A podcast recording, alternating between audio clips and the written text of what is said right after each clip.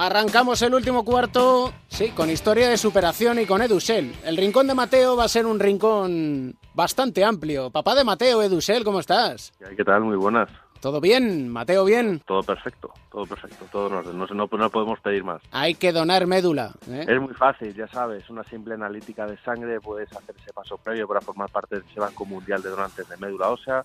Cuanto más donantes seamos, más opciones van a tener todos los Mateos del mundo de tener un donante de, de mayor compatibilidad y de tener esa esperanza de vida, ¿no? Que yo creo que no hay nada más bonito que regalar vida en vida. Así que seguimos ahí cada semana. Dona médula y médula para todos. Nuestro protagonista de este capítulo 26 es una historia de superación absoluta. Sí, eh, un lujazo. Mira, yo digo la historia de la de la Iglesia y mis compis de marca, de Nacho Duque, que hizo un reportaje eh, excepcional. Entre todas las historias que a él le diagnosticaron esclerosis múltiple, eh, me llamó mucho la atención porque comparto con él una filosofía de vida. Sabes que a Mateo, a Mateo mi peque, le diagnosticaron la leucemia con mes y poco de vida. Los pronósticos no eran muy buenos, le hicieron un trasplante de médula con 11 meses, ahora ya he cumplido 4 años del trasplante de médula. Mira, hay una frase que yo aprendí durante ese proceso ¿no? del trasplante, que era cuando yo aprendí a disfrutar de los días de lluvia. ¿no? Eh, antes lo veía como un problema y aprendía entonces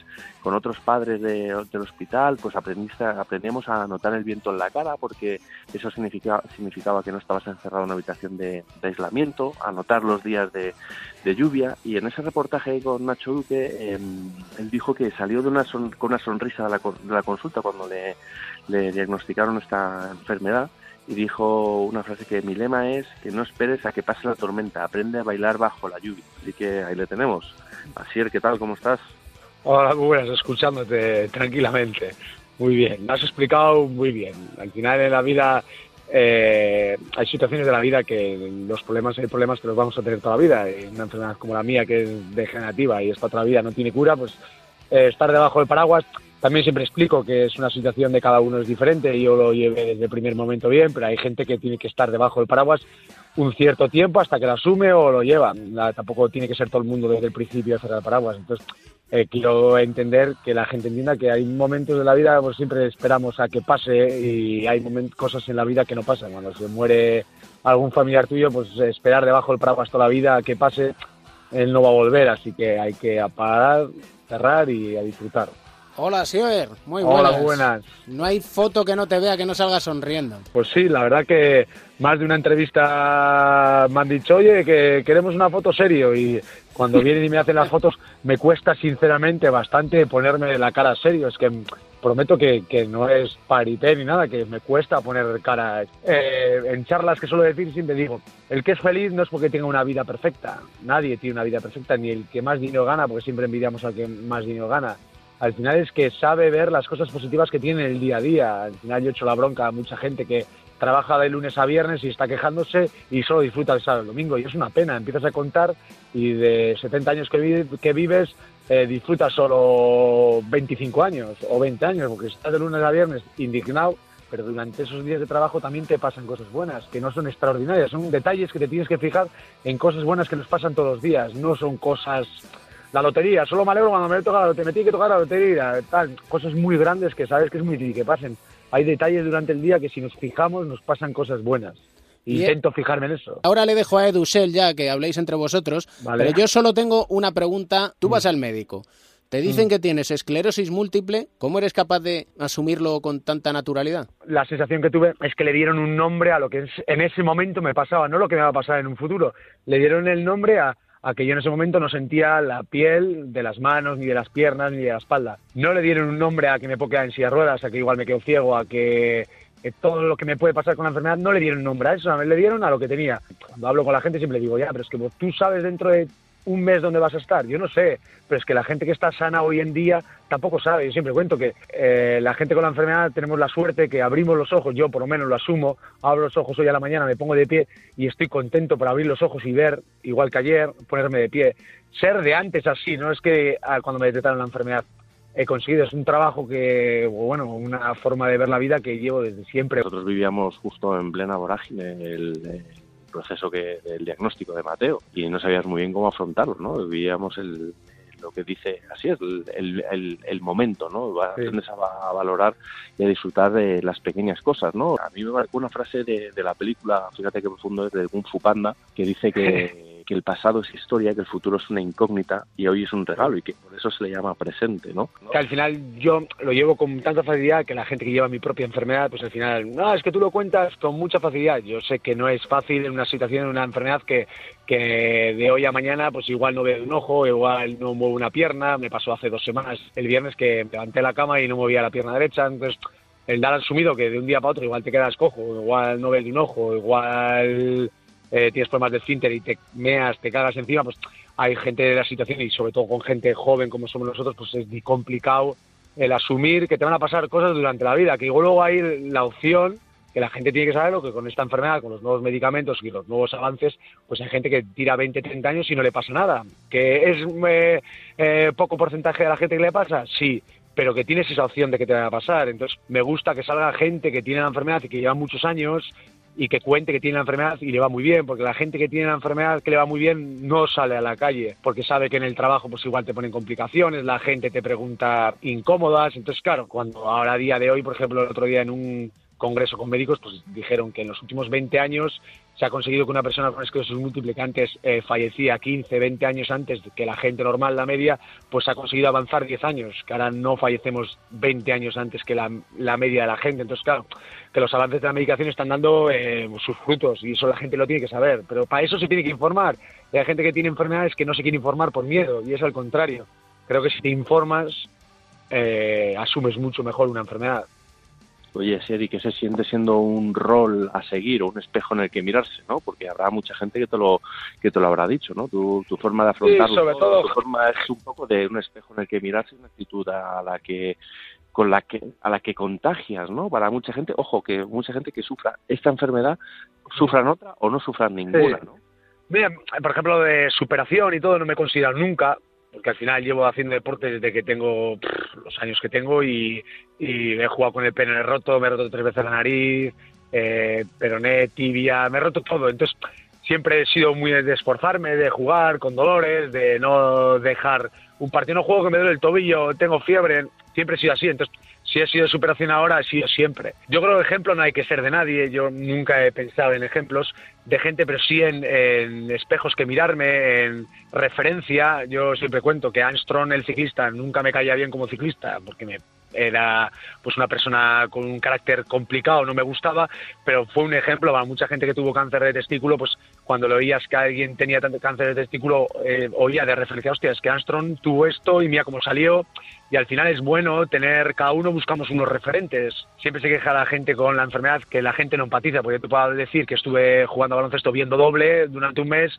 y claro, si tú no has visto un mes entero bien ver doble, pues es complicado, o que tengas 24 horas de tener situaciones que es difícil que una persona si la propia enfermedad empatice contigo, entonces conecta fácil conmigo y porque te cuento las cosas con una sonrisa. Y lo malo es que no tengo ni tiempo ni vida para lo que me gustaría, que me gustaría pues con- contactar con todo el mundo que me contacta, poder de verdad ayudarle en, cierta medida porque a la gente no me da tiempo a de verdad darle el tiempo que todo el mundo se merece, porque yo contesto a todo el mundo, pues siempre cuento que si yo estuviese en el otro lado del móvil o del ordenador, me gustaría que me contestasen, entonces no soy nadie como para no contestar a alguien. Que me está pidiendo una pequeña ayuda. ¿En qué medida te ayuda el baloncesto? Lo digo muchas veces que es mi mejor medicina porque con la esclerosis múltiple hay días que tengo una fatiga exagerada que me cuesta hasta cerrar y abrir los ojos de lo cansado que estoy.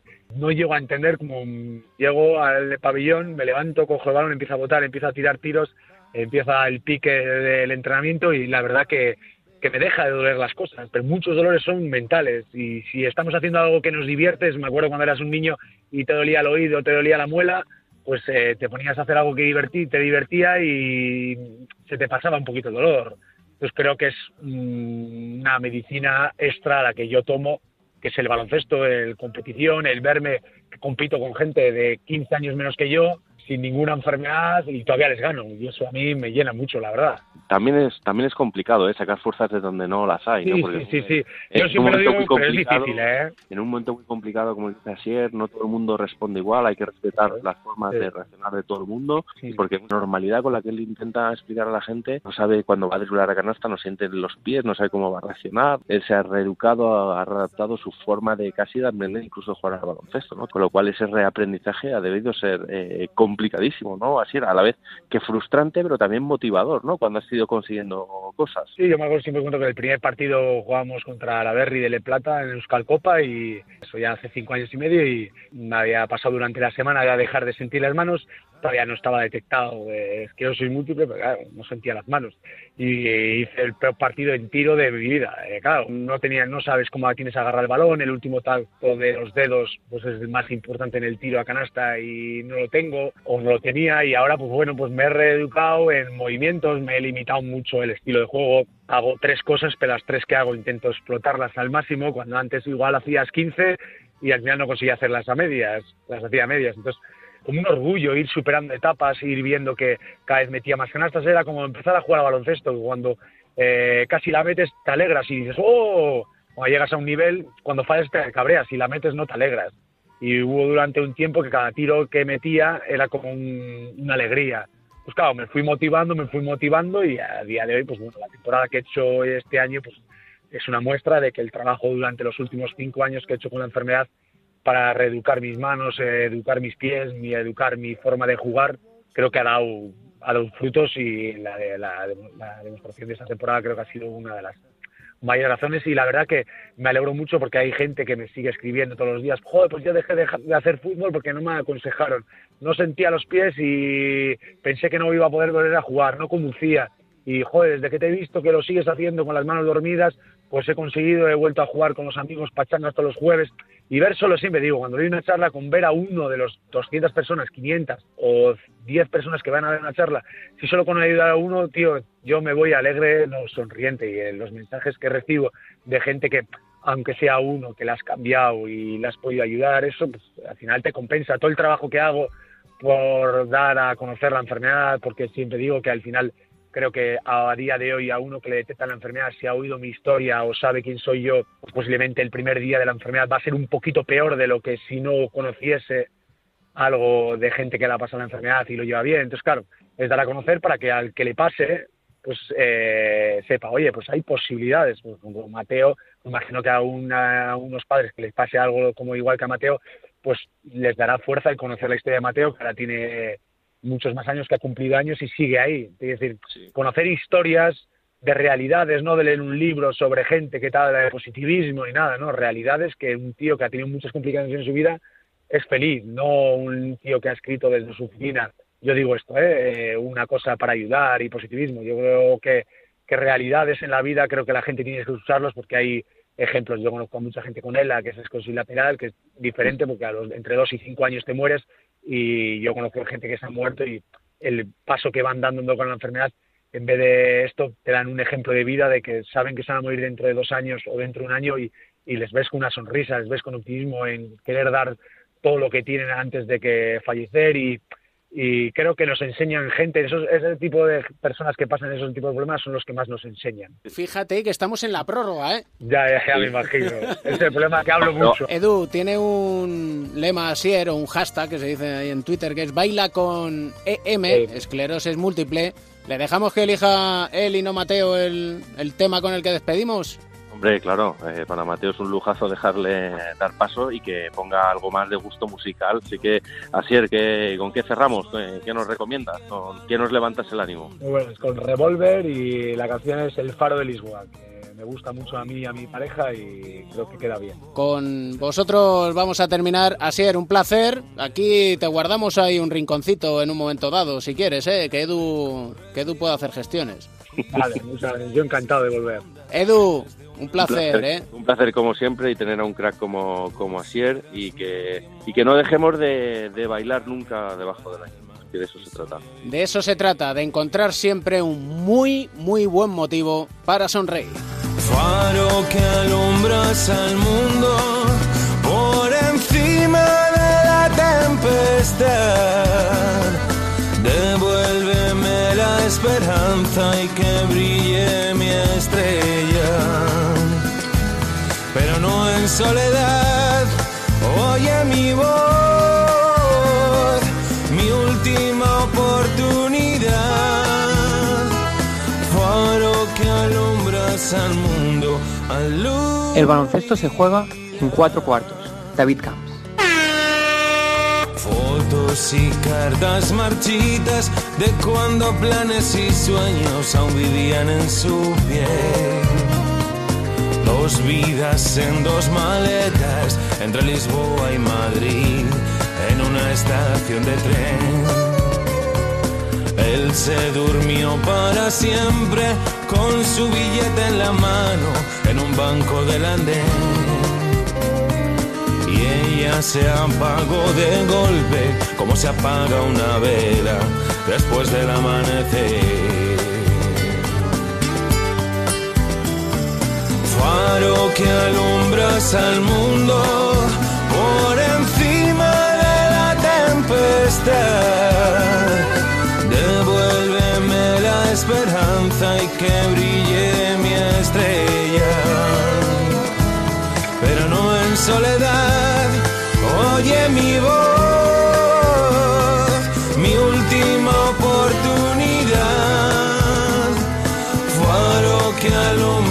alumbras al